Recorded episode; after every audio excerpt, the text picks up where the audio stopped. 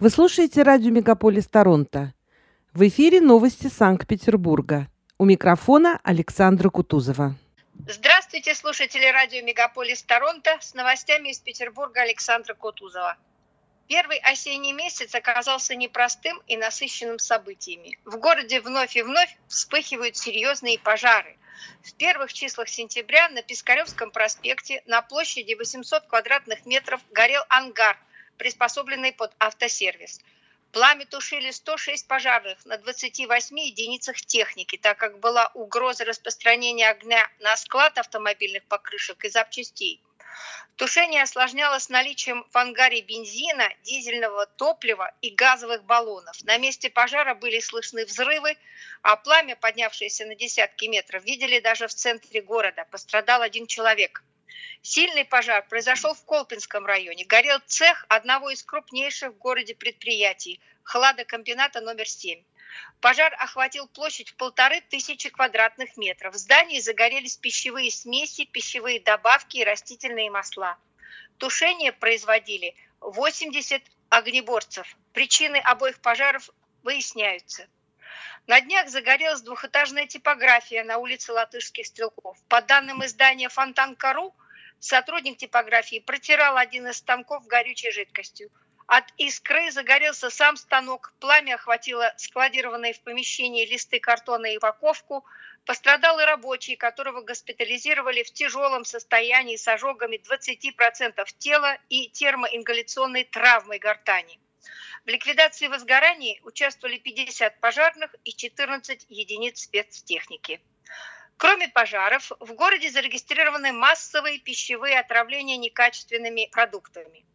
Так, с острой кишечной инфекцией был госпитализирован 31 ученик школы номер 608, причем четверо детей оказались в реанимации. К врачам также обратились и некоторые сотрудники школы. Следственный комитет возбудил уголовное дело – Роспотребнадзор проверяет само учебное заведение и организаторов обеда. Комбинат питания «Кировский». В настоящее время Роспотребнадзор также расследует деятельность компании-изготовителя готовой еды Greenbox и сервиса доставки продуктов на дом «Самокат» после того, как в городе было зарегистрировано 248 случаев острой сальмонеллезной кишечной инфекции после дистанционной покупки петербуржцами шпинатной вафли с яйцом, ветчиной и голландским соусом.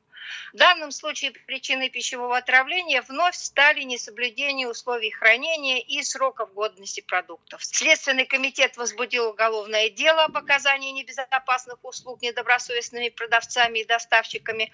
В настоящее время в стационарах города остается 137 отравившихся вафлей, в том числе три ребенка.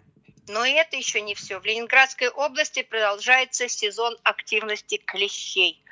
К 8 сентября эти членистоногие покусали более 7 тысяч жителей. При этом у 18 пострадавших был диагностирован клещевой энцефалит. 64% заболели клещевым боррелиозом. Клещи были обнаружены и в черте города. Чаще всего эти членистоногие нападали на людей в Курортном, Пушкинском и Красносельском районах.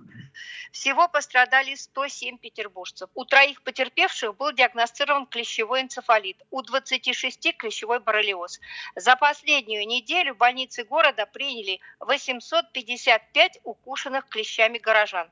В этой ситуации обнадеживает лишь то, что по данным Роспотребнадзора в текущем году прививки против клещевого энцефалита получили более 53 тысяч жителей северной столицы. Теперь о привычном для нас ковиде – Напомню, что аналитики правительства Петербурга еще в марте нынешнего года заявили о переходе COVID-19 в категорию сезонных инфекций. Однако после лета заболеваемость коронавирусом выросла и в стране, и в Петербурге. В первой декаде сентября в городе было зарегистрировано 638 новых случаев ковида и 76 госпитализаций по этому поводу. К сожалению, три пациента скончались. Тем не менее, группа петербуржцев подала иск к Смольному с требованием отменить коронавирус возрастные ограничения, действия которых губернатор Беглов продлил до 31 декабря. Дело будет рассматривать городской суд. Сейчас в Петербурге по-прежнему запрещены многие публичные мероприятия, в том числе митинги, демонстрации, обязательное согласовывание проведения спортивных, культурных и иных мероприятий численностью более 300 человек. Э, следует напомнить и о никуда не исчезнувших гриппе и ОРВИ, заболеваемость которыми, по данным издания «Фонтан-Кару», в этом месяце увеличилась на 56%. В сентябре нельзя не вспомнить и о наших школьниках.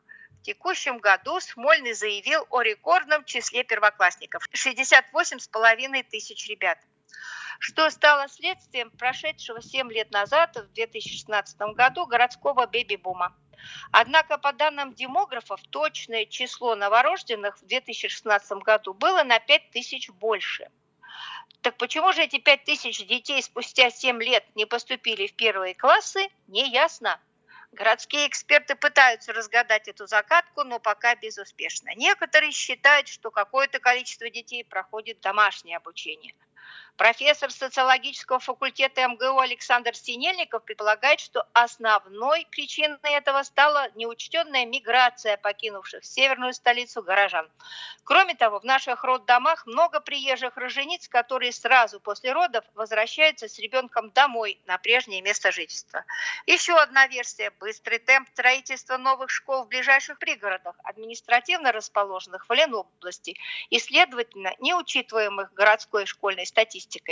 Вполне вероятно, что теперь жители пригородов, а это прежде всего Мурина и Кудрово, родившие детей в петербургских роддомах, наконец получили возможность водить ребенка в учебное заведение по месту жительства, а не записывать его в школы северной столицы.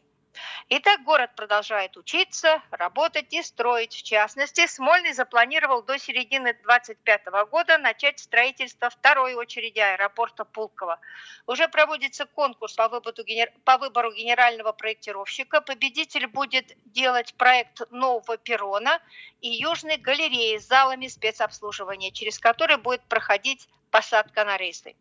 Также планируется строительство дополнительных мест стоянок воздушных судов и инфраструктуры для обслуживания внутренних рейсов. Международная новость. Финляндия начала тестирование участка пограничного заграждения. Речь идет о трехкилометровом заборе в. На российской стороне здесь расположен КПП «Светогорск». По данным погранслужбы Финляндии, сам забор, дорога вдоль него и техническая система наблюдения, то есть видеокамеры, освещение и громкоговорители, находятся в полной готовности. Однако последуют небольшие доработки. В настоящее время погранохрана Финляндии будет оценивать действия заграждения при пересечении границы. Также напомню, что с 16 сентября Финляндия запретила въезд в страну на легковых автомобилях с российскими номерами, а это в том числе автодома и все, что может перевозить менее 10 человек, включая водителя. Мораторий действует и для россиян, легально живущих в Финляндии. Им рекомендовано перерегистрировать машины на финские номера. Завершить новости Петербурга хочу сообщением о том, что Вселенная не оставляет северную столицу своим вниманием. Нынешний сентябрь можно назвать рекордсменом по количеству мощных северных сияний, довольно редкого в наших широтах явления. Первое из них было замечено в ночь со 2 на 3 число. Небо над Финским заливом и озером Зеркальное мерцало зеленого фиолетовым свечением, которое не затмевал даже яркий свет почти полной луны. В ночь на 13 сентября после необычно жаркого для осени дня с температурой плюс 25 градусов зеленые, голубые, фиолетово-розовые сполохи северного сияния разрисовали небо струящимися занавесками и столбами над Ленобластью и Кронштадтом. Наука объясняет это явление вспышками на Солнце, в момент которых наша звезда выбрасывает из своих недр большое количество заряженных частиц, разлетающихся в космосе. Этот так называемый солнечный ветер – несется со скоростью 800 км в секунду и через сутки-двое, преодолев расстояние 150 миллионов километров, достигает Земли, на которой начинается магнитная буря.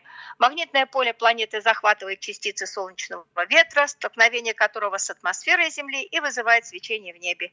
Вот и все новости на сегодня. С вами была Александра Кутузова. До встречи на волне радио Мегаполис Торонто.